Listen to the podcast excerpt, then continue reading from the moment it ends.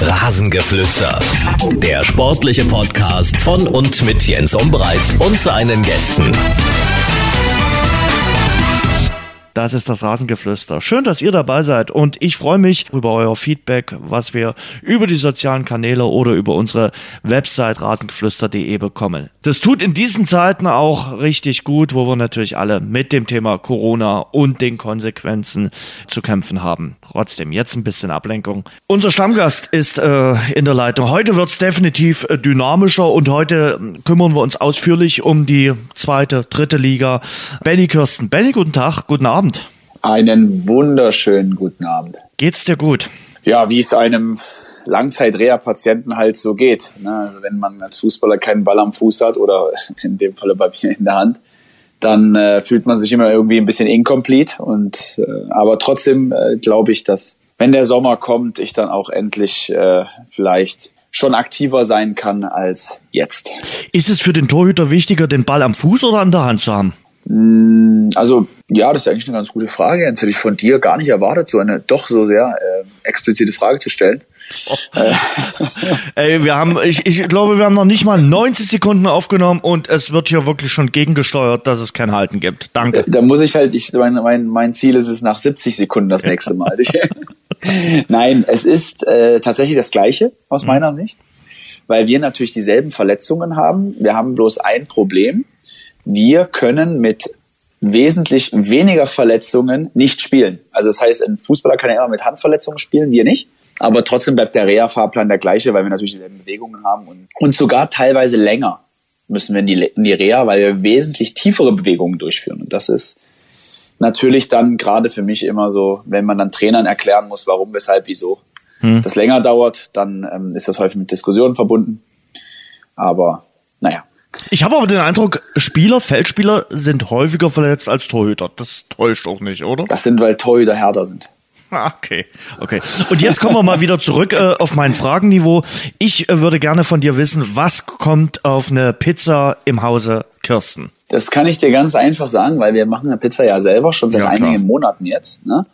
Und, ist ja auch nicht ähm, so äh, ein, ein Hexenwerk. Ich glaube, das schafft jeder, das stimmt, oder? Das stimmt, das schafft jeder, aber ich will keine Werbung machen, aber seitdem wir den Thermomix haben, haben wir, essen wir durchaus bewusster, weil wir alles selber herstellen. Also auch Brötchen machen wir selber, Brot machen wir selber und unter anderem halt eben auch den Pizzateig. Und es ist echt ähm, tatsächlich sehr einfach. Aber auf, ich habe mich jetzt auch ein paar Mal schon ähm, versucht, also ich mache meistens so samstags, wenn jetzt hier so Fußball läuft und so, also da ist dann das Weizenbier schon kalt gestellt und dann gibt's halt eben auch die Pizza und ich habe es letztes Mal mit einer Honig-Senfsoße gemacht, mhm. mit Hähnchen und auch Käse. Also das war das letzte Mal der Exot, ansonsten klassisch Tomatensoße, du mhm. weißt, Tomatensoße, ja. Mhm. Das ist eigentlich auch auf der Pizza ein Knaller. Und dann äh, Putenaufschnitt, also quasi der Schinkenersatz. Mhm. Aber wir essen viel Pute, nicht Schwein. Und dann ähm, halt eben einfach äh, Mozzarella-Käse und das war's dann. Ja. Warum ich das frage, ist äh, Max Kruse. Ich weiß nicht, ob du das mitbekommen hast am Samstag. Mensch, so Leute, bei uns gibt's Pizza, aber was für eine Scheiße hier. Gib mal ordentliche Pizza. Hat er in, in den sozialen Netzwerken zum Besten gegeben. Und ich muss mal ganz ehrlich sagen, Brokkoli, Möhren und Zucchini waren auf der Union Berlin äh, Pizza. Also mhm. sind Dinge, also Brokkoli, Möhren, habe ich noch nie bei mir auf die Pizza gemacht. Ich weiß, Brokkoli kann man drauf machen. Und Zucchini ist für mich auch das mit am meisten überschätzte Gemüse. aber wir, wir leben in verrückten Zeiten. Ja, aber, ja. aber, aber ganz ehrlich, Tomaten, definitiv. Es muss auch irgendein bisschen Gemüse drauf. Von mir aus auch noch Pilze. Gerne. Aber mhm. Möhren? Ja, ich weiß, also ich habe bloß mal so äh, überflogen, was da so alles gewesen ist. Also, aber es ist jetzt, also ich mich wundert's auch, weil früher also eine richtig schöne, also du kannst gar nicht, du glaubst nicht, wie die Augen aufgehen, wenn du in den Bus steigst und da sind 20 Pizzakartons Klar. und dann ja. und dann kommst du aber als einer der letzten ja. und dann bleibt dann bleibt sowas wie Fungi über oder wie wie Tonno. Oh, da gehe ich ja auch steil. Äh, Tonno geht nicht, Tonno? Thunfisch geht nicht? Ach, bist du wahnsinnig. Echt? Also, Doch, eine geht. Pizza ist für mich Schinken, Salami, dir, da muss das Fett richtig auf diesen Salamischeiben, da musst du dir richtig, kennst du doch, wenn du dir das richtig ja, ja. den Mund verbrennst hinten am Gaumen, da wenn du schon die Hautfetzen so hast. Das ist die, das ist die Pizza. Die ist sonst kalt, außer auch die Salami, die ist brütend heiß. Immer noch. Nee. Aber kam wirklich in den letzten Jahren dann weniger vor, dass man mal Pizza bekommen hat, weil die Trainer natürlich dann auch drauf achten. Logisch. Wobei, ich ja auch so ein bisschen äh, beim, beim Handball zugange bin und da weiß ich, wenn die dann auf weite Fahrt müssen, 400, 500 Kilometer, habe ich schon mitbekommen, äh, der Pizzadienst ist da fürs Gästeteam. Also da gibt's dann doch noch mal die eine oder andere Mannschaft, die eine Pizza hat. Ich nenne jetzt ja keine Namen, aber das gibt's in auch in der zweiten Bundesliga. Ich werde dir heute eine Frage stellen, die wollte ich dir schon sehr, sehr lange stellen. Hab's äh, immer wieder vertrieft, aber es ist eine sehr wichtige Frage, die mich schon sehr lange bewegt. Äh, wir kommen später dazu. Das ist aber ein Teasing, oder? Das wundert mich sowieso, dass ganz selten Fragen gestellt werden, wenn man, also ich meine, wir haben ja auch schon eine echt beachtliche Anzahl von. Zuhörern, dass nicht schon mal eine Frage gekommen ist, die. Ja, weil wir noch nicht so richtig aufgerufen haben. Auch das äh, wollte ich so. auch sagen, ähm, werde ich bei der nächsten Folge mit Benny Kirsten definitiv mal machen, dass wir mal eine kleine, feine Fragenrunde von euch äh, mit reinnehmen. Das ist äh, definitiv geplant. Heute, denke ich mal, reicht's für unsere Themen oder für die Themen, die ich mir so rausgesucht habe. Äh, lass uns mal noch ganz fix, weil wir Union jetzt so angerissen haben durch die Pizza, ähm, äh, zwei, drei Sätze zur Union verlieren. Den Ostverein der äh, Bundesliga äh, äh, mit 38 Punkten auf Platz 7, spielen eine tolle Saison. Überraschend gut, ja, finde ich auch. Du hast halt als Aufsteiger erstmal ja diesen Welpenschutz im ersten mhm. Jahr und dann im zweiten Jahr hast du ja dann eigentlich dieses Gefühl, oh, oh, jetzt geht's nach unten. Aber ich finde es ja toll, dass die dann so oben bleiben, weil mhm. das, die gehörten ja irgendwie dahin und haben natürlich auch lange rein investiert. Also wenn ich so ja. überlege, was da, wie lange das ging, so ja, wir wollen unbedingt, sind aber dran geblieben und das ist wichtig, dass man da nicht ein paar Sachen über den Haufen wirft und auch mal gegen ja so ein paar kritische Stimmen, auch natürlich im Fanlager, da sagt, nee, das ist unser Weg, den gehen wir und Auf jeden haben Fall. sich das verdient. Denke ich auch. Äh, der Trainer äh, Fischer macht dort auch sehr gute Arbeit. Und vielleicht spielen sie ja in der nächsten Saison in der Conference League. Aber auch dein ehemaliger Verein bei Leverkusen könnte dort in diesem neu geschaffenen Wettbewerb dann spielen. Äh, aktuell liegen sie auf Platz 6, der berechtigt übrigens zur Teilnahme an der Conference League. Jetzt mal ganz ehrlich, bevor du jetzt weiterredest, ähm, ich hatte mich ja schon bei Kruse schon gewundert, was ist denn diese Conference League? Das ist der neu geschaffene Wettbewerb unter der Europa League. Mit mehreren mhm. Qualifikationen und dann also gibt's quasi 32 quasi Teams, Gruppenphase. Ach, ja, jein, jein. Aber quasi so ein bisschen. Aber der UI Cup wurde ja im Sommer äh, vornehmlich ausgetragen. Die äh, Conference League wird äh, dann eine ganze Saison ausgetragen. Parallel zu Champions League und äh, Europa League, die Conference League. Also und der Tabellensechste der Bundesliga qualifiziert sich dann eben für die Conference League. Das ist der und dann spielen die, und dann spielt man dann irgendwie bei Anji Mahatschkala auswärts. Möglicherweise. Das ist ein Gegner, der für diese Conference League möglicherweise in, in Frage kommt, ja. Woher also, weißt du das? Hast du jetzt die russische Liga? Nein, nein, aber ähm, die, die könnten dann, äh, wie gesagt, aus Russland kommt ja auch der fünfte oder sechste dann dort rein. Also von daher könnte Och, auch. Die sind sogar aber ich, ich, Echt? Tatsächlich, die sind wirklich Sechster. Siehst du. Ich habe gerade mal reingeschaut. Aber, aber in der, in der PFL-Gruppe, also ich glaube in der zweiten Liga. Ja, ich glaube, die sind das abgestiegen. Die sind damals abgestiegen. Die oh, waren Wahnsinn, doch äh, ja. so ein Verein, die schwer investiert haben und dann ordentlich abgeschmiert sind. Ähm, weil wir bei äh, Investition sind, weiß ich gar nicht, ob du es mitbekommen hast. Ralf Becker, äh, Kicker-Interview gegeben, äh, der Sportgeschäftsführer von Dynamo Dresden, hat dort die Investoren in der dritten Liga äh, kritisiert, also speziell KfC Oerding und Türkgücü München. Das haben wir ja auch schon mal hier immer wieder thematisiert. Ähm, mhm. Hat aber auch den ersten FC Kaiserslautern kritisiert. Äh, Hintergrund äh, Insolvenzverfahren. Äh, und dann gab es ein paar Spielertransfers, die in der Insolvenzmasse verrechnet wurden, wo natürlich dann auch äh, kaum äh, die Ablösesummen richtig gezahlt wurden oder nur noch ein Bruchteil. Äh, bei Dynamo war zum Beispiel der Angreifer Röser davon betroffen, für den Dynamo dann wirklich nur noch ein Bruchteil der Ablösesumme gesehen hat. Und jetzt zahlen die natürlich, nachdem das Insolvenzverfahren vorbei ist, wieder flotte Gehälter und äh, können neu wirtschaften, weil ja eine Investorengruppe beim FCK eingestiegen ist. Und da finde ich, da hat äh, Ralf Becker das gut und richtig angesprochen. Man kann sich ja mit so einem Insolvenzverfahren ja quasi reinwaschen dann so ein bisschen. Ähm, tatsächlich habe ich es nicht mitbekommen, muss ich dir auch ehrlich sagen. Und ähm, ich wünschte aber jetzt aufgrund deiner Frage, dass ich es mitbekommen hätte, weil dann hätte ich mir schon mal im Vorfeld ein paar Gedanken gemacht, weil ich finde so, gerade solche Sachen sind natürlich immer, man, man, man sagt dann immer schnell was und dann denkt man nochmal drüber nach und sagt hm. dann so, hm. Also zum, zum Beispiel war, ging mir das das letzte Mal so beim Thema ähm, asymmetrischer Außenverteidiger, weil wenn ich, als ich dann nämlich danach nochmal drüber nachgedacht habe, ähm, habe ich es dann ja entschlüsselt, durfte ja dann für den MDR das auch nochmal komplett analysieren und dann war es doch relativ einfach. Ähm, er hat es bloß schwer ausgedrückt oder unverständlich ausgedrückt und deswegen, also ich finde ja Investoren grundsätzlich immer eine schwere Sache. Ja. Immer egal wie, weil das Problem, was ich immer sehe, ist, dass in den Staaten ist das ja gang und gäbe, die Franchises und so, das ist ja ganz normal, auch die Major League Soccer und so, das ist ja alles, alles so genau derselbe Stream.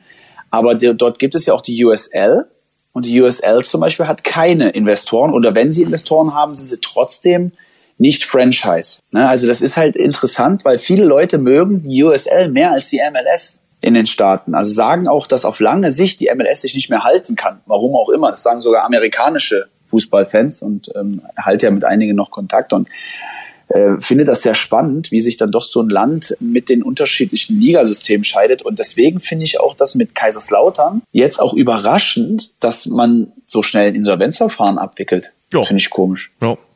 Es geht aber schnell. Das ist äh, quasi äh, abgeschlossen, die ganze Geschichte. Und wie ist das? Aber, wir, aber die steigen ja vielleicht auch ab. Also ich meine.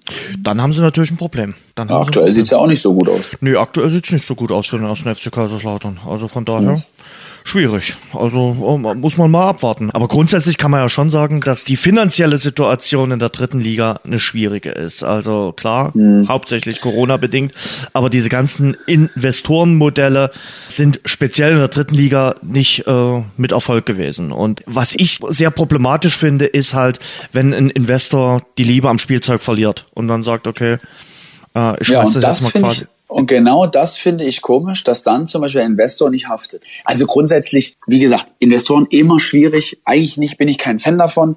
Aber also wenn man, ich meine, man, man, man spielt ja dann auch so ein kleines bisschen mit den Menschen so. Ne? Das sind ja auch, wir gehen jetzt ja nur erstmal im ersten Denkschritt von Spielern aus, aber es gibt ja auch gibt ja auch Mitarbeiter, die ja, sich dann darum kümmern und da sitzen und sagen sich, ja toll, jetzt geht er weg und jetzt sitze ich hier und muss den ganzen Kram ausbaden das ist ja dann auch ziemlich unfair. Du hast ja gar keine Chance mehr heutzutage, irgendwie zu glauben, dass dein Job sicher ist im Fußball. Also noch nicht mal bei normalen Mitarbeitern.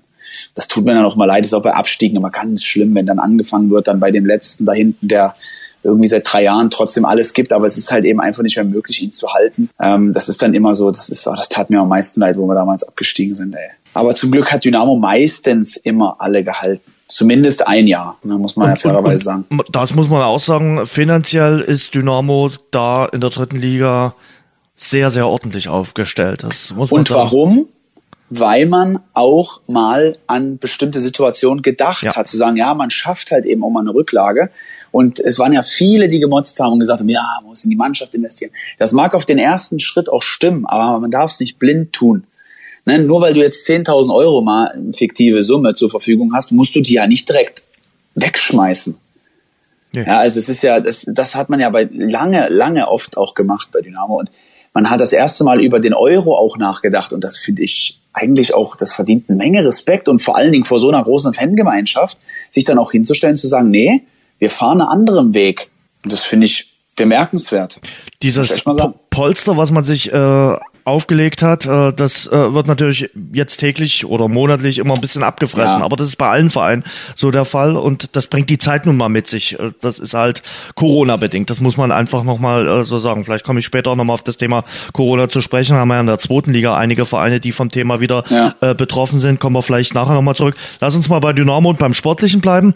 Ich habe ganz unterschiedliche Meinungen zum Spiel am Samstag äh, gehört. Ich habe dich dann auch ein bisschen im Nachgang, also jetzt nicht unmittelbar nach dem Spiel, ich habe es mir dann nochmal angeschaut, was du so gesagt hast. Also ich habe äh, zum einen gehört, ähm, schwaches Spiel. Die anderen haben gesagt, leistungsgerecht, so wie Kauzinski. So habe ich es nämlich auch gesehen. Ich habe gesagt, es war ein, ein ordentliches äh, Unentschieden, was im, im Nachgang so in Ordnung geht. Aber ich finde, man hat sich auch im Nachgang erst diesen Ausgleich verdient und damit den Punkt. Und ähm, manche sagen, das ist sogar ungerecht. Also eigentlich hat Dynamo den Sieg verdient gehabt. Also ähm, der, der Mannschaftskapitän Sebastian May war eigentlich schon sehr, sehr enttäuscht, dass es keinen Sieg gab. Ja, enttäuscht bist du ja immer. Das ist ja klar. Vor allem, mhm. wenn du wirklich am Ende noch gewinnen kannst, weil das ist ja was große Mannschaften und auch, äh, sag mal, erste Plätze mhm. oftmals am Ende auch haben, dass sie dann wirklich nochmal so den Lucky Punch machen. Mhm. Weil sie sich das einfach verdienen, ja, weil sie da äh, das ganze Saison halt da, dafür arbeiten. Aber ähm, ich sehe das äh, gar nicht so verkehrt, dass es so unterschiedliche Meinungen gibt, weil das zeigt auch einfach nur, dass es kein klares Bild war. Du hattest eine Mannschaft, Saarbrücken, die sich sehr, sehr gut eingestellt hat, die Dynamo auch ein bisschen kalt erwischt hat, auch mit dem Lattenschuss. Wenn man jetzt aber rein faktisch sieht, es war kein gutes Spiel. Also kein, kein Hauruck-Fußball. Es war kein Fußball, der jetzt von großartigen Tempowechseln lebte oder der von Torchancen lebte. Nein, er lebte von Disziplin, taktischer Disziplin und Kontrolle. Und Dynamo hatte eine Sache. Dynamo hatte wie in allen Spielen Kontrolle. Sie hatten bloß dieses Mal, und das hat Saarbrücken gut gemacht, einfach nicht die Chance nach dem Ball gewinnen, die, die Stürmer einzusetzen, um dann halt gefährlich zu werden. Das, was sie einfach auch sind. Gefährlich nach Umschaltaktion. Und dann auch übers Flügelspiel. Weil Saarbrücken ist für eine Sache sehr bekannt und das ist nämlich das Gegenpressing. Das heißt, als, als Saarbrücken den Ball verloren hat und Dynamo nach vorne spielen wollte, haben sie das unterbunden. Wäre es aber ein oder zweimal nicht dazu gekommen, dann wäre es auch für Saarbrücken dann eng geworden. Und am Ende müssen sie sagen, ist es der Punkt, unabhängig vom Spielverlauf, glücklich, weil Dynamo wirklich hätte noch gewinnen können oder sogar müssen, wenn man das im, im, im Kontext sieht. Sieht man aber die ersten 85 Minuten, hätte man sagen können, ja, der Punkt, der ist in Ordnung für beide Teams, wenn man überlegt, wo Saarbrücken steht und wo Dynamo steht. Man darf jetzt nur, weil es Saarbrücken ist und der Name vielleicht nicht so cool klingt wie Ingolstadt oder Rostock, nicht glauben, dass man da kein Fußball spielen kann, sondern die haben es richtig gut gemacht und haben aber auch kein Mittel gefunden, Dynamo tatsächlich unter Druck zu setzen. Und das finde ich beachtlich. Ja, das zeigt natürlich A, welche Anspruchshaltung man hat äh, jetzt ja, mittlerweile. Warum denn? Nur weil man Erster ist, ist es trotzdem noch dritte Liga. Definitiv, ähm, aber natürlich, weil Dynamo schon was ausstrahlt als Tabellenführer und dann auch ab der 65., 70. Minute für mich diese Überlegenheit auch ausgestrahlt hat, äh, dass man gesagt hat, okay, wir schießen jetzt ja auch das zweite und möglicherweise das dritte Tor. Die Chancen waren ja da. Mhm. Ich glaube, da haben sie dann auch gespielt wie ein, ein Tabellenführer und ein Spitzenreiter und da hätten sie es fast dann noch Bayern-like gemacht, äh, die ja auch manchmal so Spiele gewinnen. Ja, aber ich, also man, man, man vergisst aber auch wieder, dass die, das Dynamo auch keine Mannschaft ist, die auf jeder Position mit einer erfahrenen Haudegen oder so besetzt ist. Mhm. Ne? Das, guck mal, ein Königsdörfer, der ist 19 Jahre oder 20 Jahre alt. Da hast du, dann hast du Elas in der Abwehr, der ist auch extrem jung. Also, pass auf, Jens, ich mache einfach mal so, so einen Querschnitt. Ne? Wir machen jetzt mal wir, wir gehen jetzt, wir haben jetzt diese Mannschaft aktuell nicht. Jetzt geht, gehen wir 15 Jahre zurück, 2006, und vergleicht die Mannschaft mit 2006 mit der, mit der jetzigen. Das ist doch, ist doch Wahnsinn. Also, dass es mal möglich ist, dass Dynamo so junge Spieler in einer Mannschaft hat und auf Platz 1 steht und vor allen Dingen auch, äh, meiner Meinung nach, auch ein, ein zu Recht auf Platz 1 steht, mit so einer Kontrolle. Das, also, das wäre ja vor, vor 15 Jahren undenkbar gewesen. Damals war ja kein Spieler in der Startelf vielleicht für Sascha Pfeffer vielleicht mal mit seinen 20 Jahren damals noch. Aber ansonsten hat es doch nur gestandene Männer. Das ist ein, ein, ein schöner Aspekt. Also ich finde bei Dynamo, bei der aktuellen Mannschaft stimmt die Mischung aus erfahrenen Spielern, aus äh, Spielern, die auch schon ein bisschen was erlebt haben, aber eben genau. aus Spielern, äh, die die jung sind, die hungrig sind, die äh, sagen, okay, ich bin jetzt hier der Herausforderer, ich will natürlich meinen Stammplatz behalten. Äh, ja. Das merkt man, das merkt man. Und trotzdem haben die sich natürlich auch in dieser Saison schon was erarbeitet, wo du denkst, okay, also ich war mir eigentlich relativ sicher, okay, sie, sie ziehen das Ding noch. Ja, hätten sie ja. Mit ein bisschen, vielleicht, wenn er wieder den Kopf hochnimmt und, und chippten vielleicht ein bisschen an, aber das ist natürlich auch so, so, das ist, das ist ja ganz oben, das ist ja High-End dann. Wenn du da noch den Überblick hast in so einer Zeit, wo du weißt, oh, wir können noch gewinnen. Das ist dann noch ein Jahr länger Fußball spielen und dann kurz der Kopf hoch und dann schon, ja, alles klar, gucke ich mir aus.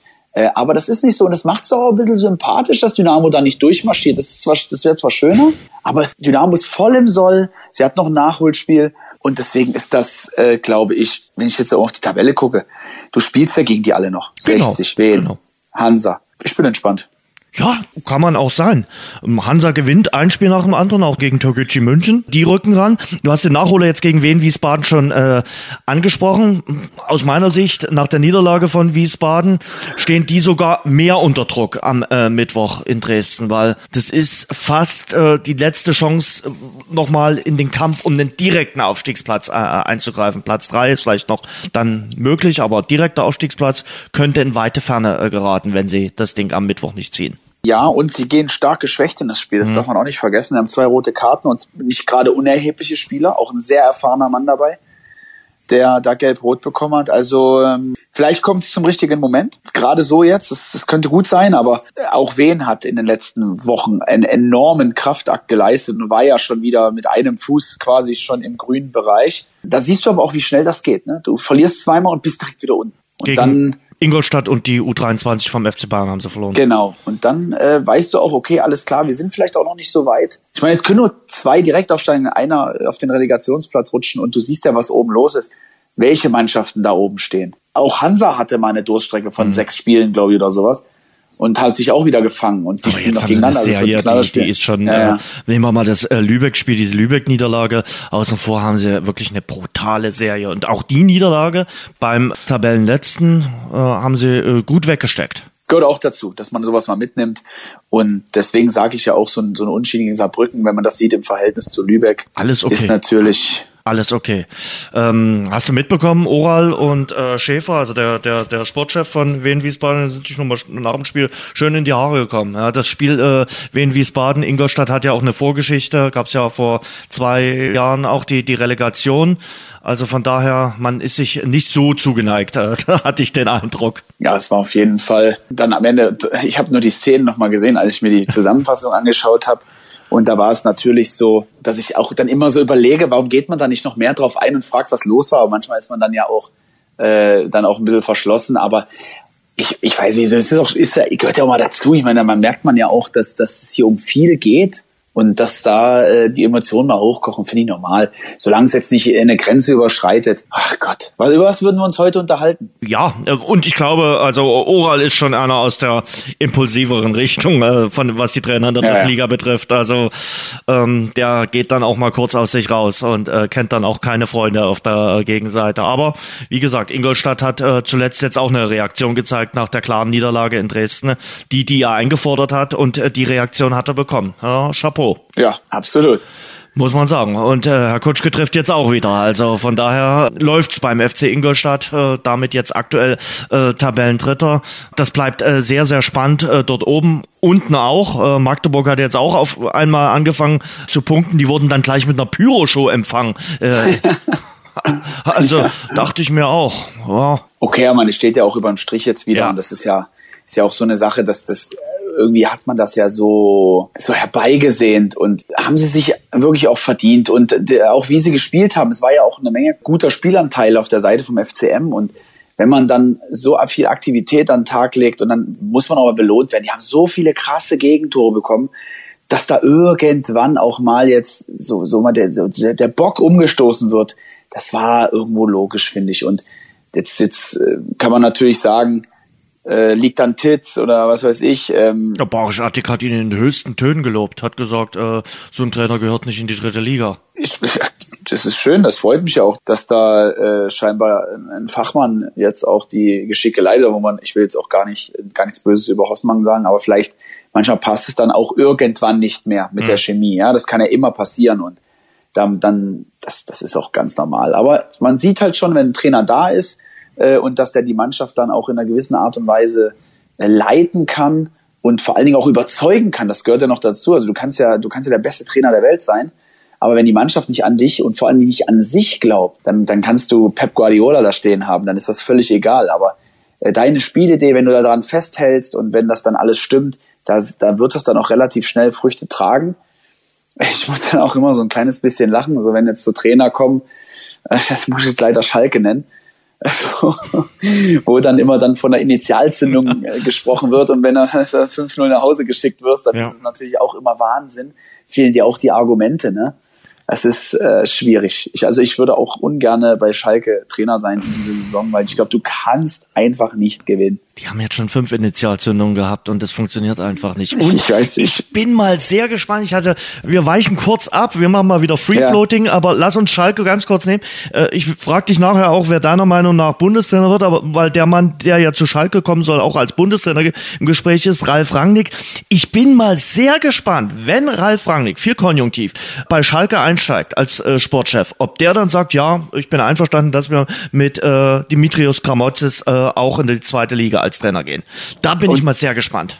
Und genau dasselbe habe ich auch schon gedacht und dachte mir so, das, das, das würde auch wieder passen, als das Neuer da hinkommt und sagt, nee, also damit plane ich gar nicht. Genau. Das kann ich mir auch schon wieder vorstellen, weil bei Schalke ist ja grundsätzlich alles möglich. Also jetzt ist ja diese Petition und auch so, ich glaube, es gab auch Wann gab es das letzte Mal so einen klaren Absteiger? Könnte ich mich nicht dran erinnern. Selbst Freiburg ist mal relativ äh, deutlich abgestiegen. Das habe ich Ah, jetzt neulich mal 10 gelesen. Punkten? Nee, nee, nee, nee, die hatten 18 oder 19. Aber mit, mit, mit Aber 10. selbst das ist ja total surreal, eigentlich.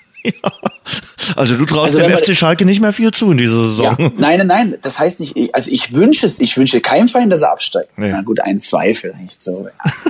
aber, aber so, also sowas wie Schalke gehört ja Bundesliga, das wissen wir alle. Aber mir, ich, ich denke dann immer so, weißt du, du hast bis jetzt ein Spiel gewonnen. Ja. Woher sollen denn jetzt die nächsten drei Siege kommen, einfach so? Das ist das, was mich so ins Grübeln bringt und denke mir, klar, manchmal ist es bloß ein Schalter. Ein einziger kleiner Schalter und auf einmal sitzt du da, aber ich sehe den Schalter nicht. Nee. Und genau das, was du jetzt gesagt hast, das dachte ich immer am Anfang. Okay, fünf, sechs Punkte, als es Genau. jetzt noch nicht so war, dachte ich, okay, äh, die kriegen das dann schon noch irgendwie hin, die gewinnen dann halt drei Spiele in Folge und dann sind sie wieder dran. Aber wenn einmal der Wurm drin ist und wenn, wenn die Situation verfahren ist, deshalb kommt es auch so viel auf einen guten Saisonstart eigentlich an. Ja. Wenn die Situation so verfahren ist, wie sie jetzt bei Schalke 04 ist, dann kommst du aus dem Morast nicht mehr raus. Du sitzt Nee, eigentlich fest schwer. wie im Moor. Wo waren wir? Wir waren in der äh, dritten Liga und ich wollte aber mit dir auch noch mal über die Mannschaft sprechen. Also ich glaube, die das Pech an den Stiefeln hat. Jetzt nicht das sportliche Pech, aber das Pech auf den Auswärtsfahrten. Also der FSV Zwickau, ich habe noch gar nicht zusammengezählt, wie oft die schon im Bus saßen oder am Spielfeldrand saßen und dann mitgeteilt bekommen haben, ja, Freunde, ihr könnt euch wieder in den Bus setzen, unverrichteter Dinge. Die Partie hier heute ist abgeblasen. Sie hatten es in Ferl mit Corona-Fall, da waren sie schon unterwegs. Sie hatten es jetzt zuletzt gegen Saarbrücken, jetzt gegen Kaiserslautern. Und sie hatten zwischen dem Nachholer in Saarbrücken, sind sie ja extra dort geblieben im Südwesten der Republik. Und das ist ja das Schlimmste überhaupt, wenn du irgendwo bleiben musst. Also ich kann nur aus meiner, La also warst du fertig eigentlich, Jens? Ich habe hab dich jetzt einfach übergangen. Nein, du kannst immer reden. Wir haben Demokratie. Nee, noch. Warte ab, bis das hier mein Sender ist. Nein.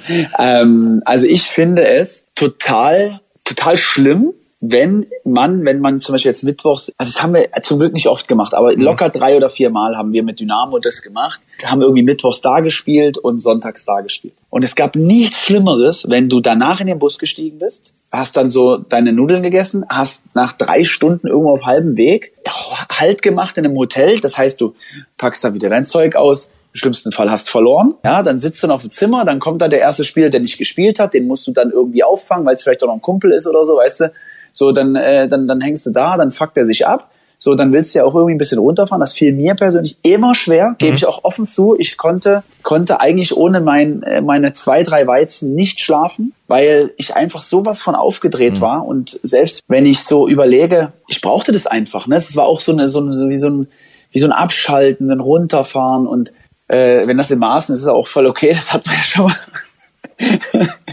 Alles und, gut. Äh, und dann bist du im Hotel, du wachst dann den nächsten Tag auf und ich bin ja nun mal einfach äh, jemand, der steht um, um fünf oder um sechs Uhr auf und geht dann, ist beim, als Erster beim Frühstück. Sieben Uhr dann oder, oder so. Und dann wirklich bin ich alleine am Frühstückstisch gewesen, weil die meisten Spieler bis acht oder neun geschlafen haben, weil du natürlich den Spielern dann auch das Ausschlafen ermöglicht. Und dann trainierst du aber um elf und dann bist du den ganzen Tag in diesem Hotel und den nächsten Tag hast du wieder Training und dann hast du dann nächsten Tag fährst du zu dem Spiel weiter. Und in der Zeit, keine Ahnung, verlierst du so viel krasse Zeit irgendwie so, so, weißt du, Zeit mit der Familie, die du hättest verbringen können oder so, weil, oder, oder einfach hättest abschalten können. Und wenn du jetzt aber noch verloren hast, dann hängst du ja noch im Kopf so drinne, du bist nicht zu Hause. Ich habe mich zu Hause mal am wohlsten gefühlt. Es gab auch mal eine Situation, da haben wir, das zum Beispiel habe ich nicht verstanden, aber ich sage jetzt auch nicht, wo das war, oder bei wem das war. Wir hatten ein Spiel, haben das verloren und dann haben wir auf halbem Weg Halt gemacht mal. Da wurde die Mannschaft auch gefragt, ob, ob äh, wir durchfahren wollen oder ob wir Halt machen sollen. Ähm, weil es war, wir hatten das letzte Spiel war wichtig und äh, war ein Heimspiel und die, die Argumentation war halt, um sich zu regenerieren zu 100 Prozent. Und da habe ich gesagt, als ich war ja damals auch schon ein Spieler, der auch ein gewisses Wort hat, habe ich gesagt, also ich würde gerne durchfahren, weil es gibt nichts Schöneres, nachts um zwei nach Hause zu kommen, im Bett zu schlafen und halt den nächsten Tag dann ganz normal zum Training zu erscheinen und dann sich auf die Woche vorzubereiten. So, das hat eigentlich jeder Spieler gesagt, aber der Trainer hat sich dann doch dagegen entschieden. Und im Nachhinein, ja, war es keine gute Entscheidung, aber es ist halt so, du bist dann halt nächsten Tag um zwei Uhr nachmittags da gewesen. Also es hat überhaupt Ja. nichts geändert und das fand ich immer schlimm. Ich war immer auch zu Hause, habe ich mich, da habe ich runtergefahren, da ging dir auch keiner auf, auf den Kessel, wenn du mal verloren hast oder wenn du gewonnen hast. Und ich bin ja auch ganz selten nach Siegen auch irgendwie in die Disco oder so gegangen. Das, das, das gab es bei mir ja gar nicht. Ne? Das stimmt. Im eigenen Bett schläft sie es nun mal einfach mal am, am besten. Das, das, das ist einfach so und das, das wird jeder bestätigen. Äh, und äh, deshalb kann ich die Argumentation gut nachvollziehen. Und umso schlimmer ist es für den FSV Zwickau, dass die das jetzt schon zum wiederholten Male erlebt haben und sich denken, verdammte Axt, was haben wir in dieser Saison noch falsch gemacht? Nur gut, dass sie sportlich momentan nicht viel falsch machen und da richtig ordentlich dastehen. Ja, das stimmt. Das, das, ähm, Toni Wachshut war ja auch ähm, sichtlich sagen wir, entspannter als mhm. bei der Situation in Saarbrücken, glaube ich, was. Ja. Also da war er ja diesmal, wo er wirklich auch gesagt hat, ja, der Platz war ihm Schwamm und so. Ich meine, man muss es auch in, in einer gewissen Relation sehen. Ne? Ist das hier, ist das hier eine Absage, die irgendwie mit Raten kommt, oder war das halt eine Absage, die irgendwie äh, gar nicht feststand? Das sind halt solche ähm, solche Sachen. Aber äh, der Platz war ja wirklich ganz schlimm. Also ich habe es ja während der Webshow schon gesehen und habe aber auch gedacht, so, ey, was, was ist denn da passiert? Krass, aber das trifft den FSV Zwickau, ja. Und aber ich bin froh, dass die auf jeden Fall in der Liga bleiben. Genauso wie der HFC. Und, ähm, der HFC hat momentan auch so einen kleinen Antilauf, ne? Da läuft es auch nicht so richtig. Ja, sie müssen halt, also ich sage mal, ganz durch sind sie noch nicht, aber sie müssen halt ähm, sich keine großen Gedanken machen, weil ich glaube, da wird es unten noch ein Hauen und Stechen mhm. geben spielen ja auch noch äh, gegeneinander dort unten. Also ja. nimmt man sich dort auch noch die Punkte weg. Von daher, du beobachtest ja dann am Samstag den HFC, wenn es äh, gegen Hansa Rostock geht, auch ein schönes Ostduell. Äh, was ist da? Zu Aber leider nicht mit mir diesmal. Nicht mit dir? Nein, nicht mehr. Ich habe da mal Pause. Okay. Es waren anstrengende Wochen. Es war okay. wirklich anstrengend, auch am Samstag. Also es war eine, eine organisatorische Meisterleistung. Ich hatte eine ganz nette Assistentin an meiner Seite, die mit mir mitgelaufen ist ähm, und mich quasi, es ist ja im gesamten MDR-Gebäude Mundschutzpflicht und jeder, der den Mundschutz funktionsgemäß äh, trägt, der weiß, bei Treppenstufen ist dann doch eine gewisse Sauerstoffschuld dann irgendwann da und wenn man aber mit der Treppe gehen muss, weil die, weil die Chance da ist, dass der Aufzug stecken bleibt mhm. und man dann tatsächlich irgendwie den Techniker rufen muss und nicht an der Show mehr teilnehmen kann. Da musste ich natürlich ganz schön hecheln und bin dann aber trotzdem mal rechtzeitig äh, zwischen der Webshow, den Kommentieren, zurück zum, zur Halbzeitanalyse, wieder hoch zum Kommentieren und dann am Ende hatte ich wirklich nach der 90. Minute das erste Mal von 13 bis 16 Uhr dann auch mal äh, 20 Minuten Pause und dann wurde mir sogar noch das, das Brötchen weggegessen. Boah, und das, das äh, ja, also ich, hatte, ich hoffe, der, der Kollege Kindermann äh, kauft dir beim nächsten Mal ein, ein, ein Er hat sich entschuldigt. Okay. Ich möchte, ich möchte, er hat sich entschuldigt, aber ich habe auch, ich habe es auch eher spaßig gemeint, weil ich kann gar nichts essen, weil bei einem weißen Hemd ist die, ist die ja. Gefahr dann doch schon groß, du, dass dann. Du sahst wirklich sehr, sehr sportlich, sehr adrett aus. Das äh, danke ich. Was ich, äh, was ich allerdings fand, ist, du äh, standest in der, in der Webshow neben René Kindermann so ein bisschen wie der Schüler beim Lehrer in der, in der Erdkundeprüfung. Also, äh, du standest so ein bisschen free floating da und ich dachte, und ich kenne diese Momente und ich, und du hast es aber gut gemacht. Du hast zwar nicht äh, die Merkel-Pose gemacht, also, äh, äh, sondern ich weiß dann immer nicht, wohin jetzt mit meinen ja. verdammten Händen? Du als Torhüter hast dann vielleicht schon irgendwelche Dinge, äh, oh, aber ich weiß da immer nie, was soll ich denn jetzt mit meinen Händen machen? So. Aber das ist gut, dass du das beobachtet hast, weil mir ging's mir ging's echt schlecht während der Sendung, weil ich stand immer da und da hast du ja sechs, sieben, acht ja. Monitore. Ja. Ne? Und ich stand immer halt so, und man muss ja überlegen, ich stand ja, das sieht man aber in der, in dem äh, Fernsehen nicht, das sieht ja aus wie versetzt. Ja. Sind wir aber ja nicht. Wir sind nebeneinander, haben aber trotzdem die eineinhalb Meter Abstand. Aber wir sind nicht versetzt. In der, in, Im Fernsehen sieht's aus wie versetzt. Das mhm. hat aber mit der Kamera zu tun. Und es ist dann irgendwann, am Anfang guckst du ja nicht so auf die Monitore, sondern beobachtest halt ähm, den Moderator und wie er sein Tempo ist halt, um halt ähm, zu merken, okay, mhm. jetzt bist du gefragt.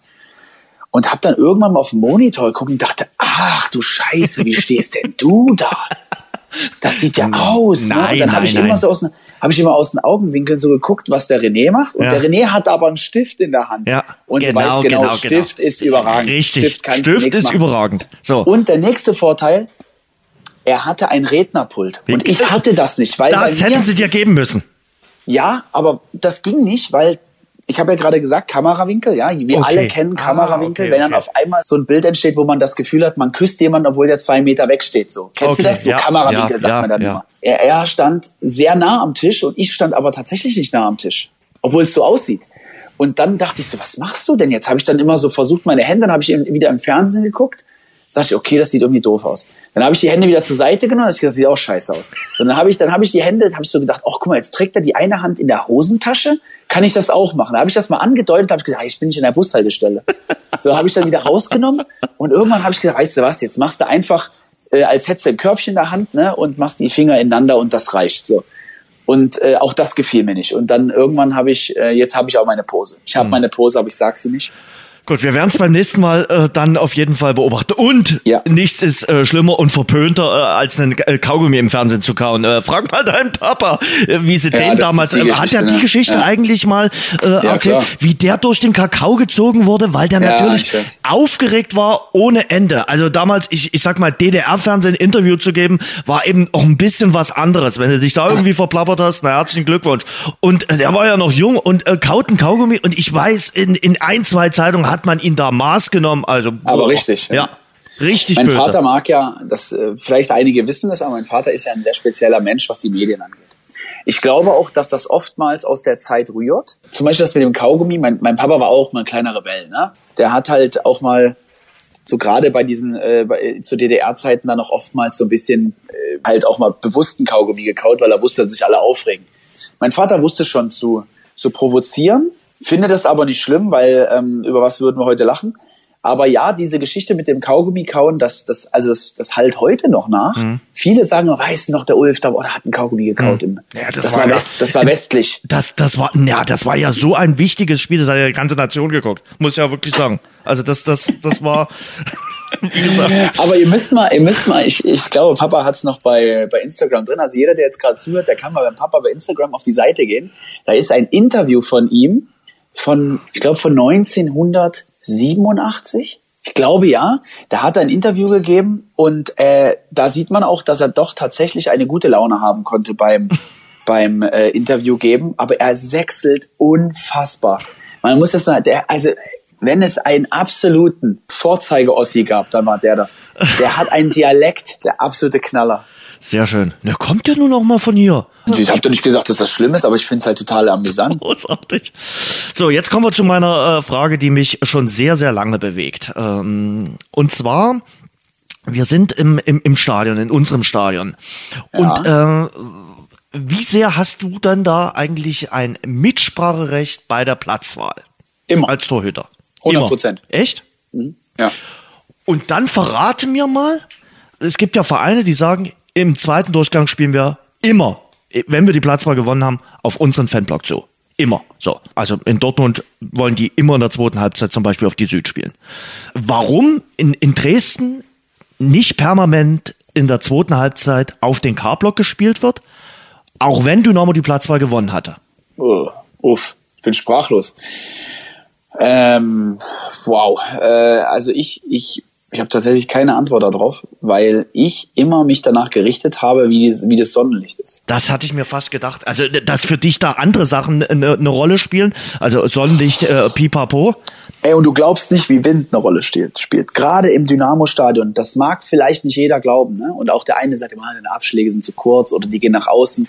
Du glaubst nicht, wie böig es unten ist. Hm. Und wenn keine Zuschauer drin sind, doppelt so schlimm. Weil ich weiß nicht, woran es liegt, aber durch die Tunnel in den Ecken, ey, da feuert das durch. Das kann, wirklich Wahnsinn. Das glaubt man nur, wenn man unten gestanden hat. Wirklich. Es gibt bei, bei Dynamo gibt's wirklich nicht eine klare Regelung, dass du sagen kannst, okay, die spielen in der ersten Halbzeit so, wenn sie Platzwahl gewinnen und in der zweiten Halbzeit so. Es kann wirklich sehr, sehr unterschiedlich sein. Und bei, bei Abendspielen oder bei so, so äh, frühen Abendspielen kann ich mir das auch gut vorstellen, dann scheint ja wirklich die Sonne äh, dort rein. Also nee, das stimmt nicht. Bei, bei Abendspielen überhaupt nicht, weil das Stadion so hoch ist. Okay. Wenn, dann beim Mittagsspiel. Okay. Mittagsspiele sind ganz schlimm, weil die, weil die Sonne dann gerade so übers Dach geht und dann genauso, und das ist das Schlimmste, wenn es flackert. Das heißt, du läufst, mhm. hast keine Sonne, läufst zurück, hast Sonne. Also dieses permanente Durchgehende. Und ich sage dir jetzt, ich, wir haben in Osnabrück gespielt beim, äh, beim Spiel, äh, beim Relegationsspiel zum Aufstieg. Und genau da, und das waren, muss sagen, bei Osnabrück waren noch ein paar Schlitzohren dabei. Ne? Also die hatten richtig gewusst, dass die Sonne zu dem Zeitpunkt tief steht.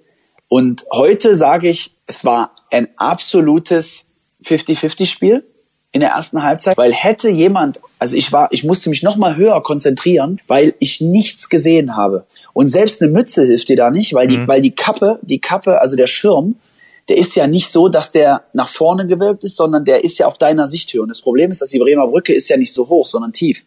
Und das heißt, der, genau dadurch schien die Sonne und ich habe nichts gesehen. Ich konnte immer nur erahnen. Und erst als dann die Sonne weg war, konnte ich dann wirklich auch was sehen.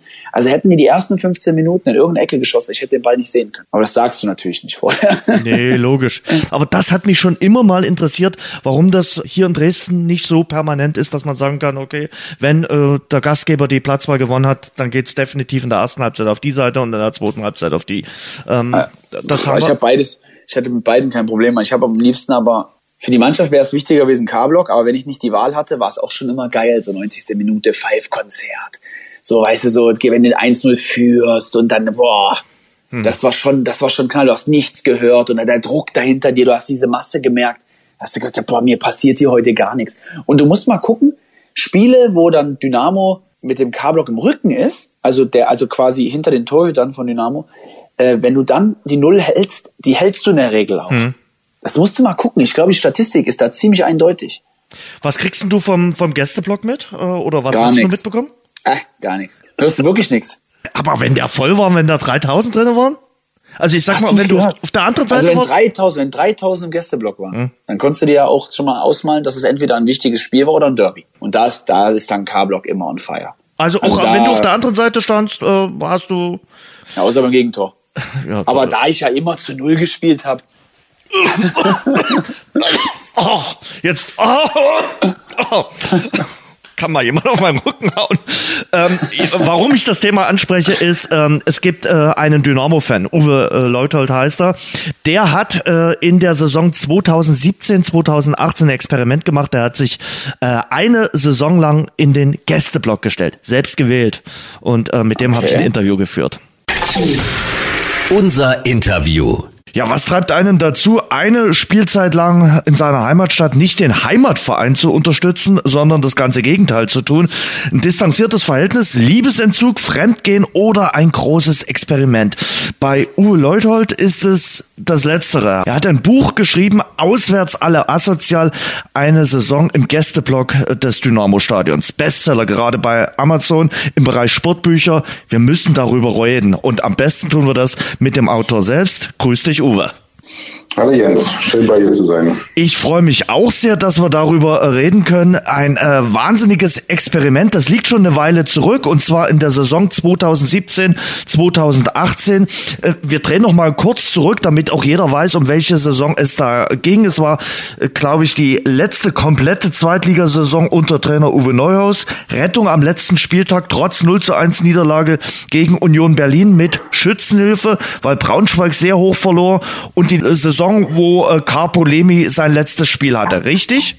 Genau, das war so, ja. Das war deine Saison im Auswärtsblock. Äh, erklär mal, wie bist du auf die Idee gekommen? Also es ist ja jetzt keine Idee, die man so täglich am Frühstückstisch hat. Nee, das ist richtig. Es ist ein Potpourri, also es ist langsam gewachsen. Das, zum einen war ich mal im B-Block ist das, glaube ich, also gegenüber vom K auf den Sitzplätzen. Und da war Ahlen da mit kaum 100 Zuschauern da war ich sehr überrascht, wie viel ich von den Gästeblock gehört habe und wie wenig ich von K-Block gehört habe. Weil wenn ich im K-Block bin, was ich eigentlich normalerweise immer bin, dann hast du natürlich die Wahrnehmung, dass du das komplette Stadion im Griff hast, stimmungstechnisch. Wenn du ein bisschen weiter weg bist, ist es nicht so. Und das habe ich schon ein bisschen neugierig gemacht. Und zum Zweiten ist es halt auch immer so, wenn du auswärts fährst und dort also auch mit Dynamo und dort einen lauten Gästeblock hast, denkst du auch aus deiner Perspektive, dass du das Stadion voll stimmungstechnisch im Griff hast. Und da dachte ich, es wäre eigentlich mal cool, mal richtig im Gästeblock drin zu sein und sich das anzuhören und zu gucken, wie es ist. Und so nach und nach ist dann die Idee entstanden, eigentlich wäre es mal ganz geil die ganze Saison und so mit so einfach so zu gucken, wie die ganzen Fanszenen, die es so gibt, die nach Dresden kommen, wie die Dresden wahrnehmen, wie die Stimmung hier wahrnehmen und was sie selbst für Stimmung machen. Mhm. So ist es dann entstanden. Du hast jetzt gerade schon gesagt, ähm, im, im Auswärtsblock äh, nimmt man die Stimmung ganz äh, anders wahr. Aber im Auswärtsblock ist es ja auch so, dass die Stimmung eine besondere ist. Manchmal hat man auch das Gefühl, dass im Auswärtsblock eine bessere Stimmung ist, teilweise als im Heimblock, weil alle sind sich einig, wir müssen heute unsere Mannschaft nach äh, vorne peitschen, weil wir sind eigentlich in der Unterzahl. Absolut. Also der Eindruck, der täuscht nicht, der ist bei fast allen Spielen so gewesen. Also so wie die, die Geschlossenheit ist natürlich aufgrund dessen, dass es auch nicht so viel sind, also ja maximal dreieinhalbtausend. Ähm, die Geschlossenheit ist natürlich auch größer als in den ganzen Stadion und demnach ziehen da auch alle an Strang und in fast allen Fällen, mit Ausnahme jetzt von Kaiserslautern und Bochum, war auch richtig was los. Mhm. Wie hast du denn Tickets bekommen? Über Dynamo. Also ich habe mich im Vorfeld mit Dynamo zusammen ähm, kurz geschlossen und habe Henry Busch, dem Pressesprecher, von dem Projekt erzählt. Er fand die Idee cool und hat gesagt, da geben wir dir für die ganze Saison eine Arbeitskarte. Da bin ich so reingekommen. Dynamo damals das schlechteste Heimteam der Saison. Fünf äh, Siege, vier Unentschieden, acht Niederlagen. Hat aber jetzt nichts mit dir zu tun, oder? Na, doch, natürlich. Also das ist der Beweis dafür, dass ich im Kabel gefehlt habe. Ja. Also ich, ich sag mal, du hattest mit deinen Auswärtsteams einiges zu feiern. Immerhin acht Auswärtssiege. Ja, genau. Also letzten Endes hätte ich Dynamo fast einen Bärendienst erwiesen. Nee, das ist wirklich krass. Also ausgerechnet das ist die schlechteste Dynamo-Saison, an die ich mich überhaupt erinnern kann zu Hause, war ausgerechnet in diesem Jahr. Und ja, gerade diese, dieser Ruf, den wir uns selber einreden, dass Dynamo-Fans das im Prinzip das Habestadion eine Festung ist, ja in dieser Saison zumindest gar nicht funktioniert hat. Hm. Wie war denn das das erste Mal, 30. Juli 2017, als du auf einmal, ja, in Anführungszeichen in den falschen Block gegangen bist? Ja, das war schon ein sehr komisches Gefühl, so, weil du wirklich, wirklich gegen den Strom schwimmst, dann so die meiste Zeit des ähm, Spiels, also gerade auf der anderen Seite dort am Bührpark vorbei mhm. und ein bisschen war es auch wie früher, als der K-Block noch auf der Seite war, dort war, wo jetzt der Auswärts- und der Gästeblock ist. Es war schon echt ein komisches Gefühl, aber es war dann irgendwie auch relativ schnell Gewohnheit. Mhm. Kannte man dich dann schon mit der Zeit am äh, Eingang vom Gästeblock? Nee, das war nicht so. Ich kann auch sein, dass ich einfach zu ignorant war und das vielleicht nicht mitbekommen habe oder die Leute nicht so wahrgenommen habe, aber so im Nachgang betrachtet habe ich auch das Gefühl, dass die Einlasser und die ähm, Securities und auch die ähm, Tresen beim Bierausschank irgendwie zu häufig gewechselt haben, dass es nicht immer die gleichen waren. Hm. Also ich habe dort niemanden ernsthaft kennengelernt. Hm. Wie war es mit dem Ambiente oder dem Verhalten rund um den Gästeblock? Ich sag mal Bierausschank oder sanitäre Anlagen. Das ist ja bei Auswärtsspielen dann doch immer ein bisschen spezieller, oder? Ja, aber meistens waren sie eigentlich, was ich so mitbekommen habe, eigentlich ganz cool. Das sind ja meistens Mädels, die dort auch ausgeschenkt mhm. haben und da wurde halt so ein bisschen plump geflirtet, also was manche streckenweise natürlich auch so ein bisschen in diese MeToo-Richtung geht, aber das ist halt leider so, aber dass es irgendwie übergriffig war oder unangenehm, also wirklich unangenehm, das habe ich nicht so empfunden. Mhm. Es ist insgesamt so, dass ich, habe ich insgesamt auch, glaube ich, ein bisschen rauer erwartet hatte, die gesamte Saison, wie es in diesen Gästeblöcken zugeht. Aber letzten Endes war es eigentlich immer recht normal. Also nicht irgendwie über die Stränge schlagend. Und auch nur, nur in Anführungsstrichen einmal, dass ich halt erlebt habe, dass halt das gesamte Klo vom Gästeblock zerlegt worden ist. Also das, was man ja immer wieder so vorteilsmäßig hört, dass da die Gästetruppen anrücken und dann das Klo zerlegen, das habe ich einmal gesehen. Das sollen Dynamo-Fans auch schon gemacht haben. Also habe ich mir hab sagen. Habe ich mir auch sagen lassen. Habe ich mir sagen lassen. Ich glaube, da hat man äh, beim Stadion dann auch einen guten Deal mit dem äh, Sanitärvertreter äh, des Vertrauens und äh, kriegt ja. da, glaube ich, irgendeinen Rabatt. Du hast ja nun ganz unterschiedliche Fangruppen äh, kennengelernt. Also ich sag mal, St. Pauli, da war der äh, Gästeblock voll. Mit, bei Erzgebirge Aue, na klar, beim Derby sowieso. Aber es waren eben auch nur 35 Sandhausen-Fahrer mit dabei. Und die haben dich ja auch äh, getarnt quasi, oder? Ja, das ist ja keine Kunst für sie, weil die kennen sie ja dann alle persönlich. Und das ist auch, ähm, ich habe dann auch im Laufe des Spiels erfahren, dass nicht alle da waren, die sonst da sind, weil es irgendwie einen Zoff gab zwischen Vereinsführung und der aktiven Fanszene, deswegen die aktive Fanszene da das gerade boykottiert, aber haben dann unterm Strich vielleicht 20 oder 30 gefehlt. Und die, die da waren, das waren halt tatsächlich so Herren im Dunstkreis des Renteneintrittsalters und haben dort wirklich eine Atmosphäre versprüht. Deswegen heißt dieses Kapitel auch so Dorfplatzromantik, wie du es auf dem Kreisligaspiel kennst oder Bezirksliga. Die haben da auf den Wellenbrechern gelehnt, ganz entspanntes Spiel verfolgt, ab und zu mal was reingerufen, so wie Hintermann oder Schieß. Und als dann das 1 zu 0 für Sandhausen gefallen ist, dann hat sich dann einer zu mir umgedreht und gesagt, du bist doch auch nicht von uns, du bist doch von hier, oder? Was mich auch überrascht hat, dass er mich auch gleich optisch als Sachsen eingestuft hat, aber okay. Und dann bin ich mit denen sehr entspannt und sehr nett ins Gespräch gekommen. War mhm. wirklich ein absolutes Highlight für mich, dieses mhm. Spiel. Gleich im zweiten äh, Auswärtsspiel war das, ne? Also mhm, äh, genau. nach Duisburg kam ja dann äh, Sandhausen. Wie war's mit den Emotionen? Äh, wenn alle in deinem Block jubelten, warst du ja bedient. Du bist ja nun mal äh, Dynamo-Fan. Ja, ja. Umgekehrt, wenn der Kessel kochte, also äh, das äh, Harby-Stadion, war die Stimmung in deinem Block eher schlecht. Es ist schwierig gewesen. Am Anfang war's, hat man es noch relativ gut hinbekommen solange sie so in ruhigen Fahrwassern unterwegs mhm. waren, also Dynamo, wo jetzt nicht auf jeden Punkt oder jedes Tor ankommt, aber hinten raus wurde es ja dann noch, wie du schon eingangs sagtest, ziemlich eng. Es war auch so eine blöde Saison, wo ja 40 Punkte nicht gereicht haben, um nicht abzusteigen. Also normalerweise, ich glaube 43 oder 42 hatten mhm. sie am Schluss. Normalerweise wärst du da irgendwie drei, vier Spieltage vor Spiel, äh, Saisonende schon gerettet, aber war auch nicht der Fall. Und deswegen war es schon eine zunehmende Saisondauer echt streckenweise sehr anstrengend, seine, die Emotionen so im Griff zu behalten. Gerade da erinnere ich mich wirklich dran, das Spiel gegen Düsseldorf, die sind hm. ja in Dresden aufgestiegen, ja. haben ja irgendwie durch so ein Gurkentor in 88 ja. Minute 2 zu 1 gemacht, nachdem der Paco irgendwie eine Minute vorher ein Riesen versiebt, also er konnte nicht davor, der Traum hat eine Glanzparade hingelegt mhm. von Düsseldorf. Und dass die dann im direkten Gegenzug durch so ein Eiertor 2 zu 1 machen, da war ich richtig bedient. Und um mich herum die feiern Aufstieg. Aber ich will mich nicht beschweren, ich war ja selbstgewähltes Leid. Ja, aber bist du dann gleich gegangen, als die dort gefeiert haben und äh, nee, Ufter gemacht das, haben? Oder? Das, das habe ich schon ein bisschen auch mitgenommen, weil es ist schon ja auch schon trotzdem schön, das zu sehen, wie hm. man kann sich auch reinversetzen, wie geil diese Gefühle sind, wenn du aufsteigst. Und wenn du dann nach Jahren so ein Verein wie Düsseldorf, die ja auch eine große Tradition, Geschichte und tolle Fanszene haben, wenn die dort so abgehen, das war schon auch toll. Dynamo polarisiert ja nun, äh, da brauchen wir ja nicht drum herum mhm. reden. Äh, das ist ein äh, Verein mit einer sehr markanten äh, Fanszene. Wie ist das für die Fans, die hier nach Dresden kommen? Du hast sie ja nun äh, erlebt, du hast auch Gespräche dort geführt, du hast Gespräche ja. natürlich belauscht. Wie wird Dynamo wahrgenommen? So negativ, wie man denkt, ist es auf keinen Fall. Natürlich gibt es immer mal wieder welche, die sagen, Nürnberg-Fan ist ja abgezogen worden. Wir haben einen Schal auf dem Weg zum Stadion abgezogen. Und der hat sich natürlich wahnsinnig in der Schlange beim Einlass drüber aufgeregt, nachvollziehbarerweise. Und hat natürlich dann auch alle Dynamo-Fans über einen Kamm geschert. Aber im Großen und Ganzen ist es eher Anerkennung, dass es halt hier so eine tolle Stimmung ist in der zweiten Liga. Auch wenn du im Gästeblock das nicht immer so mitbekommst, dass der K-Block so abgeht. Hm. Oftmals ist es halt so, du siehst, dass es der K-Block abgeht, aber du hörst es nicht so richtig.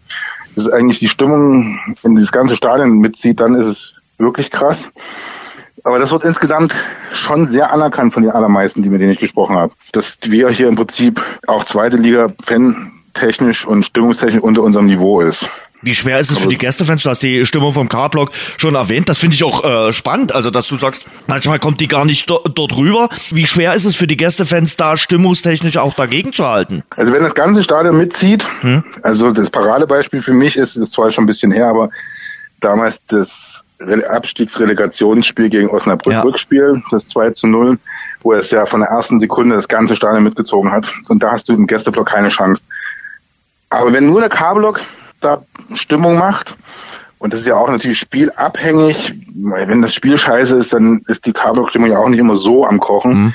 Dann ist es im Gästeblock nicht so schwierig, zumindest aus deiner eigenen Perspektive, dass du da lauter bist, weil wenn der Gästeblock da mal 400 Fans aufwärts und die machen das geschlossen und du stehst da drin, ist es laut genug, dass du denkst, du hast, du kannst dagegen halten. Spannend. Äh, wie hast du den Abschied von äh, Lemi damals äh, erlebt? Das war ja schon ein sehr markantes Ereignis im, im ja. Auer Derby. Ja, das war halt auch, das war eines natürlich der tollsten Spiele, weil es natürlich ein super Ergebnis für uns war. Die Stimmung im Stadion bombastisch war. Da haben die Auer auch dagegen, kam dagegen nicht an. Was natürlich auch was mit Spielverlauf zu tun hatte, die hatten dann irgendwann auch keinen Bock mehr. Also haben sich zwar ein bisschen bemüht, aber wenn es dann irgendwie in der 47 Minute 13-0 steht, dann hältst du da auch nicht mehr so dagegen. Also das war stimmungstechnisch, da hat das Dynamo-Stadion und die Fans echt gezeigt, was in ihnen steckt. Das war geil. Hm. Hat sich ähm, dein Blick auf den Fußball, äh, dein Konsum äh, durch die Corona-Pandemie geändert. Ich habe äh, dich jetzt mal gehört im äh, Welle 1953 Podcast äh, von der Anne. Da hast du schon ein bisschen beschrieben. Ja, so ein bisschen Entfremdung hat, statt, hat stattgefunden, mhm. weil ich habe mich schon vor der Pandemie immer mehr so als von dem Spitzenfußball verabschiedet. So Länderspiele gucke ich gar nicht mehr. Im Prinzip seit 2014 gar nicht mehr weil es mich halt, ich boykottiere das nicht bewusst, sondern mich interessiert es einfach irgendwie erschreckenderweise überhaupt nicht. Joachim Löw hat letzte Woche seinen Rücktritt bekannt gegeben für die EM. Das, das, das, das habe ich dann doch mitbekommen, habe sogar schon mitbekommen, dass irgendjemand spekulierte, ob wir dann vielleicht den Kauczynski als Bundestrainer installieren möchten. Also das habe ich, kriege ich schon mit, aber ich habe dann grundsätzlich relativ nachlassendes Interesse auf der mhm. Champions League. Das ist nicht mehr so mein Ding. Durch die Pandemie ist es noch verstärkt worden, weil ich kann mir keine Fußballspiele angucken, die ohne Fans sind. Das ist, ich weiß nicht, das ist für mich, als würde ich zugucken, wie einer auf der Playstation FIFA spielt. Machen Menschen. Machen Menschen und ist sehr, sehr beliebt. Das, ja, das, das stimmt, aber das ist für mich nicht. Das stimmt tatsächlich. Und das ist auch bei Dynamo tatsächlich so, dass da so ein bisschen ich mich auseinandergelebt habe jetzt in den letzten Jahren, dass ich die Spiele gucke ich auch ganz selten. Nicht, weil es mich nicht interessiert und ich freue mich wahnsinnig, dass die da oben auf dem ersten Platz der dritten Liga stehen. Aber wenn die da vor dem K-Block zum Tor schießen und da ist der Stadion still und die drehen jubelnd zum leeren Block ab, das tut mir wirklich richtig körperlich weh. Hm. Fehlt dir dein Stadion? Ja, das fehlt mir auf jeden Fall. Glaubst du, dass es äh, dann wieder so sein wird, wie es mal war, sofort wieder so sein wird, oder dass das ein Prozess ist? Ich glaube, das geht ist sofort wieder so. Also die Menschen gewöhnen sich relativ schnell an neue Umstände. Die werden sich auch genauso schnell wieder daran gewöhnen, dass es wieder zurück ist. Und ich denke sogar eher, dass so die ersten Spiele wird aus der Erleichterung, dass es wieder geht, besonders intensiv werden von der Stimmung, kann ich mir vorstellen. Ich denke schon, das wird alles, also das Stadionerlebnis wird wie vorher. Hoffentlich, hoffentlich. Ja. Äh, nur positive Bewertungen äh, für dein äh, Werk. Äh, einer schreibt, ein gelungenes Werk für jeden Dynamo-Fan, ein Muss für jeden Fan eines anderen Vereins, eine Empfehlung. Wir verlinken das Ganze natürlich, Uwe. Ähm, die, die Frage, die äh, immer wieder gestellt wird, wann kommt Teil 2? wenn Gästefans wieder ins Stadion dürfen, andererseits, wenn dann ganz Deutschland hoffentlich das Buch gelesen hat, ja. dann wissen die natürlich auch, wie ich aussehe. Und dann werde ich dort auch nicht mehr reingelassen. Das stimmt. Uwe, wir hoffen auf mehr. Wir hoffen auch auf mehr von dir wieder in den sozialen Netzwerken. Dort findet man dich als Spukelch bei Twitter, Facebook oder Instagram. Dort bist du äh, präsent. Äh, wie gesagt, das Buch verlinken wir in den Shownotes und ist ja hervorragend angelaufen. Also das Werk heißt Auswärts alle asozial. Eine Saison im Gästeblock des Dynamo-Stadions ist eine eine Leseempfehlung. Uwe, danke dir fürs Gespräch. Sehr gerne, ich danke dir. Das war die Leseempfehlung und dann noch eine YouTube-Empfehlung. Es gibt den Dokufilm Immer wieder Dynamo auf dem YouTube-Kanal von Dynamo Dresden. Das ist der Streifen über die weiblichen Fans von Dynamo Dresden. Rund eine Stunde lang lohnt sich auf jeden Fall schon über 50.000 Abrufe. Sehenswert. Auch den verlinke ich in den Shownotes. Mensch, eine Saison lang im, im, im, im, im Gästeblock, also äh, auch ein interessantes äh, Experiment. Ich könnte es persönlich nicht, muss ich ja ganz ehrlich sagen, weil ich mit meinen Emotionen da sicherlich auch nicht klar käme. Ich werde sowieso manchmal schon schief angeguckt auf der Kommentatoren-Tribüne, äh, äh, also jetzt in anderen Stadien, wo die Kommentatorentribüne zum Beispiel nicht weit weg ist von den normalen Zuschauerplätzen. Da sitzen dann zwei, drei Reihen und drunter auch die ganz normalen äh, Zuschauer. Und da wird man dann auch schon hin und wieder mal schief angeguckt. Da ist es auch schon zu lustigen Szenen gekommen. Auch, auch da wäre es schon das ein oder andere Mal handgreiflich äh, geworden, weil ich etwas lauter geworden bin, etwas emotionaler. Und äh, das hat dann dem einen oder anderen nicht gepasst. Und äh, besonders schön ist es, wenn Dynamo so in der Schlussphase ein Tor schießt und äh, du dann so richtig aus dem Sattel gehst. Das finden dann die heimischen Zuschauer nicht ganz so prickelnd. ja, ich habe immer noch deine Stimme im Ohr in Osnabrück. Ja, da, da, wie gesagt, das war auch so ein äh, Fall. Ich glaube, äh, zum Ehrenbürger von Osnabrück werde ich sicherlich nicht gewählt werden. Jedenfalls äh, nicht mehr in äh, diesem äh, Leben. Die Nachspielzeit. Wir wollen dann nochmal in die zweite Liga gehen. Ähm, hast ja sicherlich mitbekommen, also das Thema Corona wird jetzt wieder ein bisschen intensiver. Kiel, Hannover, Regensburg, alle mhm. von Corona-Fällen betroffen. Was ich schwierig finde, Benny, ist diese unklare Regelung. Also bei dem einen Verein gibt es einen Corona-Fall, dann wird der und vielleicht äh, der Spieler, mit dem er zusammen war, in Quarantäne gesteckt. Und bei Hannover jetzt ein Spieler, aber komplette Mannschaft in äh, Quarantäne, weil eben die Mutation so um sich greift, weil sie Angst haben wirklich äh. vor der äh, Mutanta, wie sie heißt. Ich bin, was das angeht, auch echt langsam, äh, leider auch ein bisschen müde, äh, weil natürlich dieses Thema ist täglich irgendwie immer präsent und also ich freue mich so unfassbar, wenn es wieder in das Stadion geht und dass äh, dann wieder Zuschauer da sind, dass man wieder im Restaurant sitzen kann, Mundschutz weg und dass irgendwie man sich auch mal wieder zum Grillen hinsetzen kann, ohne dass irgendeiner, ja. dann, dann will man irgendwie die, die, die Faust geben, der andere gibt aber die Hand noch, dann geht man zurück und so dieses komische, wie begrüßt man sich jetzt? Und also ich will meine Oma auch gern mal wiedersehen. Also die, die verbarrikadieren sich ja komplett.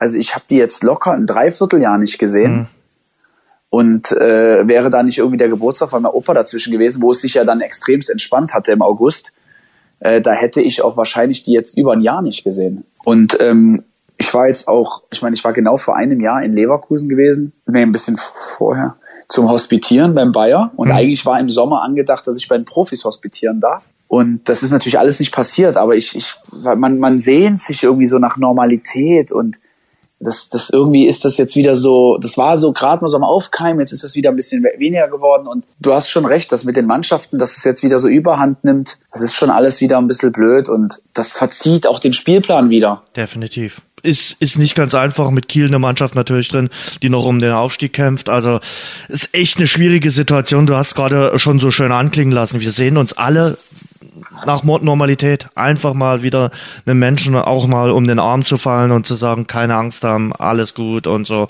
Und äh, ja, das Leben mal wieder zu genießen. Mal wieder einen schönen Gin Tonic im Carola-Schlösschen, ne? Jens.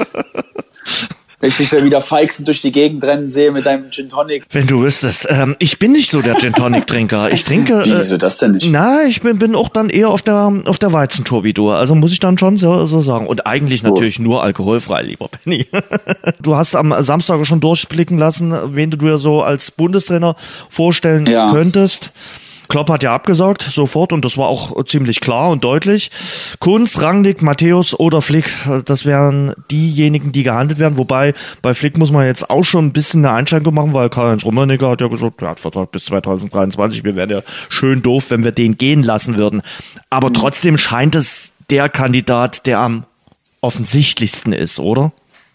Vielleicht wird es aber auch einer, den wir gar nicht auf der Rechnung haben. Also ich meine, da gibt's ja schon so einige Kandidaten. Marcel Reif die, hat, glaube ich, Christian Streich ins Gespräch gebracht. Ah, das passt für mich ja gar nicht. Nee, das, das, nee, das würde ich auch so Freiburg-mäßig gar nicht Bock haben drauf, hm. weil ich finde, der passt da so hin. Der soll doch da ewig bleiben. Ich, der macht das so, äh, der, der ist so originell und so äh, echt gefällt mir irgendwie und ich kann mir gar nicht vorstellen, dass er zu Schalke, oh, zu Schalke geht, das sowieso nicht mehr, aber ähm, ich meine zu äh, irgendwie zu, zu, zu Gladbach oder so passt gar nicht. Also ja, dass natürlich dann nicht jeder Trainer werden kann, ist ja auch klar. Aber ich, ich möchte auch mal so ähm, mal so ein Thema mit Matthäus auch mal ansprechen. Ja, viele lachen ja immer über Lothar Matthäus. Aber wenn man sich mal mit den Leuten unterhält, die unter ihm mal gespielt haben, da ist niemand dabei, der sagt, also nee, Matthäus, nee, kann ich mir nicht vorstellen oder so, sondern sagen alle super Trainer, ähm, absoluter Fachmann und nur, äh, ich glaube auch nicht, dass er nie Angebote hat, sondern ich glaube einfach, dass er sie nicht annimmt. Also ich kann es mir nicht anders vorstellen, weil egal welcher Verein, irgendwann kriegt ja jeder irgendwie mal, jeder Topfmann Deckel. Ne? Und ich glaube aber, Matthäus macht's einfach nicht und äh, fährt damit vielleicht auch für sich selber ganz gut. Es sei denn, der DFB kriecht zu Boden und das, sagt, lieber Lothar, wir brauchen dich. Ja, der DFB braucht, glaube ich, nicht auf den Boden zu kriechen, um, um zu bitten. Wenn es passt, passt. Und wenn nicht, nicht. Wenn man davon nicht vergessen, dass es hier keine, keine Show ist für, für eine Person, sondern hier geht es ja auch um, um Ziele, die man sich gesteckt hat. Es steht eine, äh, ein Turnier vor der Tür, nächstes Jahr ja wieder. Und dann die EM 2024 im eigenen Land. Also und dann die, ja. Und ja. dann, also ich meine, das ist jetzt auch nicht ganz so, wo man sagt, komm, wir probieren mal was, sondern ja Deswegen glaube ich, spricht vieles für Flick, weil er halt die Strukturen kennt und weil er einfach, glaube ich, weniger Berührungsängste oder Probleme hätte als beispielsweise ein komplett neuer Trainer. Hm. Also ich war auch überrascht. Ich glaube, Nagelsmann war auch mal kurz so im Gespräch, glaube ich, oder? Ja, das aber ist, das ist, zum Beispiel, das ist noch sehr halt jung, nicht. oder? Ich meine, das passt halt überhaupt nicht. Also ich würde es auch nicht machen, weil ja. du bist danach auch erstmal schwieriger wieder zu vermitteln, obwohl du ja eigentlich, also weil du trainierst ja nicht das ganze Jahr ja, lang, trainierst ja. ja bloß immer bestimmten Etappen. Und muss dann für ein Turnier sechs, sieben Wochen komplett an Feier sein. Also da gibt's dann halt ja. nichts anderes, aber äh, ansonsten wie du schon gesagt hast, nur in Etappen und nicht äh, den, den Stress, den ein Clubtrainer hat. Ich finde schon, ein Clubtrainer hat einen anderen Stress als der Bundestrainer. Absolut, natürlich. Du musst ja jeden Tag on fire sein. Genau. Du hast ja auch nie frei darfst du nicht vergessen, Trainer gehen ja nicht nach Hause und dann sagen die sich so, Abfahrt, jetzt morgen früh wieder Training, sondern du bereitest ja die Einheit wieder vor. Ja. Du bist ja dann wieder äh, in der Pflicht, alles vorzubereiten. Du hast natürlich auch mal so Knackpunkte. Verlierst zweimal. Da denkst du ja auch über dich nach, reflektierst und sagst dir, hm, scheiße, vielleicht liegt's auch an mir oder, oder, oder. Das sind ja solche Sachen, die kannst du gar nicht steuern. Also Hansi ja? Flick. Denke ich schon. Muss der DFB bloß äh, geschickt äh, einfädeln und äh, Ja, ich denke, da wird es schon eine Lösung geben. man hört ja Ich wirklich. meine, man hat ja auch noch ein bisschen Zeit, Mensch. Ist doch erst nach der EM. ja, aber wenn die stattfindet. Du weißt ja, wie es ist. Also das Thema wird natürlich jetzt heiß diskutiert. Deshalb sagen ja, Ja, auch alle, war es natürlich ein guter Schachzug von Löw zu sagen, jetzt schon zu sagen, okay, ich mache nicht weiter nach dem Sommer. Deshalb hat er jetzt die Diskussion, wer könnte Nachfolger werden. Die wird ein bisschen irgendwann abebben, wenn der DFB dann sagt, nö, wir entscheiden uns erst äh, nach der EM und äh, dann wird das dann wieder hochkommen, wenn das Turnier vorbei ist. Und äh, dann wird Löw wahrscheinlich Ruhe haben, erstmal, was das betrifft, was die Flanke betrifft. Ja, ja, glaube ich auch. Gut, Benny, dann hat mir das großen Spaß gemacht mit dir. Ich habe wieder ein bisschen was Mir gelernt. auch. Also äh, war war sehr interessant. Ich weiß, was äh, auf die Pizza à la Kirsten kommt und wir freuen uns auf das nächste Mal und da dann auch mit euren Fragen. Benny, ich wünsche einen schönen Abend. Wunderbar, danke dir auch. Das war das Rasengeflüster. Danke fürs Hören. Und denkt dran, abonniert uns bei Spotify, Apple Podcast, Audio Now und überall dort, wo es gute Podcasts gibt. Mehr Infos, mehr Hintergründe im Netz auf rasengeflüster.de.